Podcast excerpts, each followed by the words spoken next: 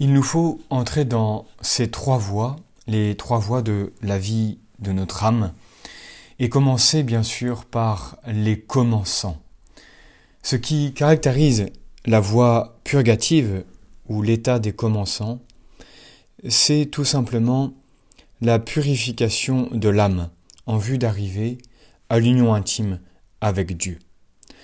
Expliquons donc rapidement ce que nous entendons par commençant et le but qu'ils doivent poursuivre.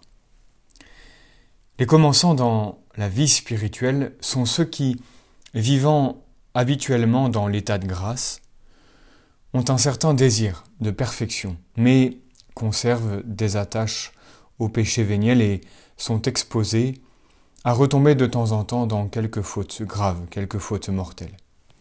Expliquons ces trois conditions. Tout d'abord, les commençants vivent habituellement dans l'état de grâce, c'est-à-dire en grâce avec Dieu. Ils possèdent la grâce sanctifiante reçue au baptême, cette grâce habituelle qui fait que nous avons la Sainte Trinité dans notre âme. Et donc ces commençants luttent généralement avec succès contre les tentations graves.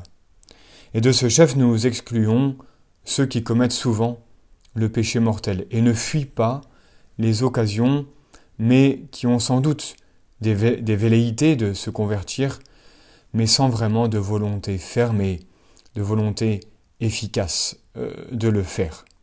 Ceux-là ne sont pas vraiment en marche vers la perfection. Ce sont des pécheurs, des mondains qu'il faut tout d'abord détacher du péché mortel et des occasions de le commettre. Les commençants, on le disait tout à l'heure, ont, un désir de perfection, un désir de progresser, bien que ce désir puisse encore être faible et imparfait, fluctuant. Nous ne sommes constants que dans notre inconstance. Par là, nous excluons ces mondains trop nombreux, hélas, dont la seule ambition est d'éviter le péché mortel, mais qui n'ont aucun désir sincère de progresser. Ils n'ont pas encore compris que la vie chrétienne, ce n'est pas éviter le péché mortel, mais c'est développer la vertu, faire le bien, par amour pour Dieu. C'est cette progression jour après jour. Comme nous l'avons montré en effet, ce désir, le désir de progresser, est le premier pas vers la perfection. Il conserve cependant quelques attaches au péché véniel délibéré, et par suite en commettent fréquemment. La raison de ces attaches se tire de ce que leurs passions ne sont pas encore bien maîtrisées.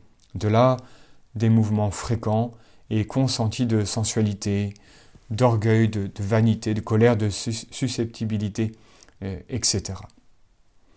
Nous pouvons donc constater qu'il y a en fait différentes catégories de commençants. Il y a les, les âmes innocentes qui désirent progresser dans la vie spirituelle, les enfants, les jeunes gens, personnes du monde qui veulent faire quelque chose de plus pour Dieu et, comme on vient de le dire, on se désire de se perfectionner. Il y a aussi les convertis qui, après avoir péché gravement, reviennent loyalement à Dieu et pour s'éloigner plus efficacement de l'abîme, veulent aller de l'avant dans les voies de la perfection, avec beaucoup de générosité, générosité qui leur est donnée par la grâce. Et puis, il y a les, les attiédis qui, après s'être donnés une première fois à Dieu et fait quelques progrès, sont tombés dans le relâchement et, et la tiédeur. Ils ont besoin, même s'ils étaient avancés jusqu'à la voie illuminative, ils ont besoin de revenir aux austères pratiques de la voie purgative, la voie des commençants, et de reprendre le travail de la perfection. Nous voyons déjà que ce n'est pas parce que nous avons franchi euh, une voie pour arriver à l'autre euh, que cet état est, stable. Non, le combat est euh, sans relâche pour pouvoir continuer à progresser et arriver à la voie unitive. Voyons maintenant le but à poursuivre des commençants. Nous avons dit dans la première partie de, notre étude que la perfection consiste essentiellement dans l'union à Dieu par la charité. Mais Dieu étant la sainteté même, nous ne pouvons lui être unis que si nous possédons la pureté de cœur, qui comprend un double élément. Tout d'abord, l'expiation euh, du péché et le détachement du péché, et ainsi que le détachement des occasions pour l'avenir. Donc l'expiation du, passé, pardon, le détachement euh, du péché et des occasions. La purification de l'âme est donc la première tâche qui s'impose au commençant. Pour bien comprendre, il faut noter que cette purification sera plus ou moins parfaite selon les motifs euh, qui l'inspirent et les effets qu'elle produit. Cette purification demeure imparfaite si elle est inspirée surtout par des motifs de crainte et d'espérance, crainte de l'enfer et espérance du ciel et des biens célestes. Ces résultats, les résultats de cette euh, purification imparfaite, ces résultats sont incomplets. On renonce sans doute au péché mortel qui nous priverait du ciel, mais on ne renonce pas aux fautes vénielles, même délibérées, parce que celles-ci n'empêchent pas notre salut éternel, et donc ces péchés ne nous semblent pas vraiment un problème. Il y a donc une purification plus parfaite qui, sans exclure la crainte et l'espérance, a pour motif principal l'amour de Dieu, le désir de lui plaire en toute chose, et par là d'éviter tout ce qui l'offense, même légèrement. C'est alors que se vérifie la parole de Jésus à la femme pécheresse. Ses nombreux péchés lui sont pardonnés parce qu'elle a beaucoup aimé. Il nous faut donc sans cesse grandir dans cette charité, accomplir notre purification euh, en comprenant que la pénitence avant tout, c'est l'amour qui cherche à se détacher de ce qui le gêne. Et c'est en cela que nous pouvons progresser, nous perfectionner de manière plus parfaite, parce que ce que nous recherchons, c'est cette union absolue et totale à Dieu par amour euh, pour lui.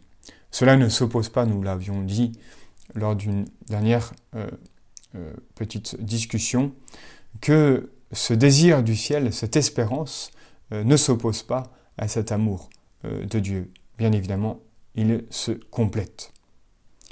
Le but étant connu, cette, cette union à Dieu, les commençants cherchent à s'unir à Dieu davantage, il s'agit de déterminer les moyens nécessaires pour l'atteindre. Au fond, ces moyens, nous les connaissons bien puisque ils se réduisent à deux. Tout d'abord, la prière, qui nous obtient la grâce, et le deuxième moyen, c'est la mortification par laquelle nous correspondons à la grâce que Dieu veut déverser en notre âme. Mais il faut savoir que la mortification prend différents noms suivant les aspects sous lesquels on la considère. On l'appelle pénitence quand elle nous fait expier les fautes passées. On l'appelle euh, sinon mortification proprement dite quand elle s'attaque à l'amour du plaisir pour euh, diminuer le nombre des fautes dans le présent et dans l'avenir. Nous l'appelons aussi lutte contre les péchés capitaux quand elle combat les tendances profondes qui nous portent au péché. Nous l'appelons aussi lutte contre les tentations, quand elle résiste aux attaques de nos ennemis euh, spirituels. Tous ces moyens, donc cette mortification qui porte plusieurs noms, suppose évidemment la pratique des vertus théologales, la foi, l'espérance et la charité, et les vertus morales, la prudence, la tempérance, la force et la justice. Tout cela que nous avons reçu au baptême et qui ne cherche qu'à se développer. On ne peut prier, faire pénitence et se mortifier sans croire fermement aux vérités révélées, sans espérer les biens du ciel et sans aimer Dieu, sans exercer non plus eh bien, cette prudence, cette justice, la force et la, tempérance. Mais nous ne traiterons de ces vertus que dans la voie illuminative, où elles atteignent leur plein développement.